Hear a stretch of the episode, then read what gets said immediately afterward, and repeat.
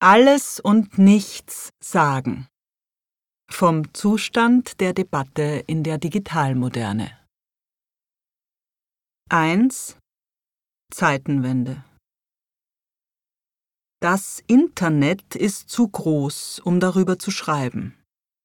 Zu anderen Themen fällt manchmal der Satz, es sei darüber schon alles gesagt. Bei diesem müsste er lauten, es sagt doch alles dauernd selbst. Hier ist ein erstes Problem. Man kann sein Verhältnis zu diesem Thema nicht mehr trennscharf definieren. Kann man es überhaupt noch mit Abstand betrachten oder ist man bereits zu sehr in seinen klebrigen Fäden verstrickt? Auch der Falter im Spinnennetz glaubt vermutlich noch vieles wahrnehmen und beurteilen zu können, obwohl er die Perspektive nicht mehr wechseln kann.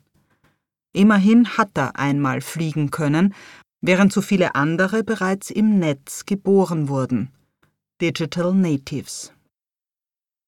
Ohne Zweifel gibt es die analoge Welt noch.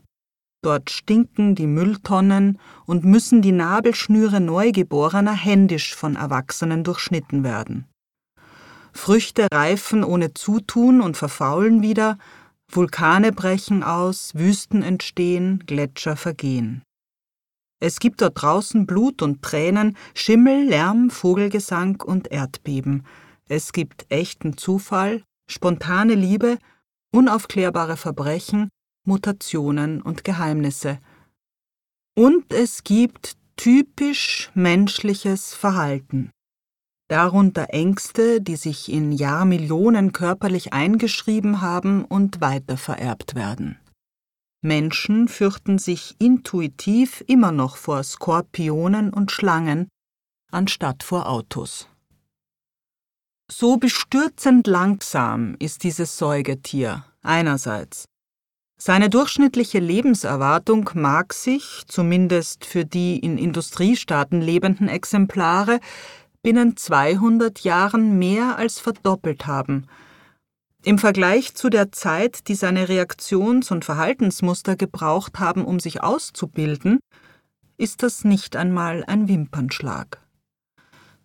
Andererseits verheddert sich das hochmütige, himmelsstürmende Säugetier augenscheinlich immer häufiger in seinen eigenen Erfindungen.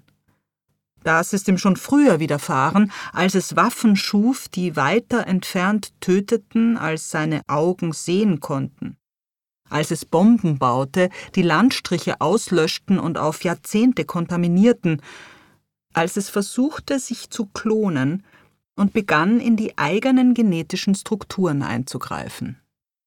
Inzwischen züchtet es sowohl Fleisch wie Intelligenz im Labor.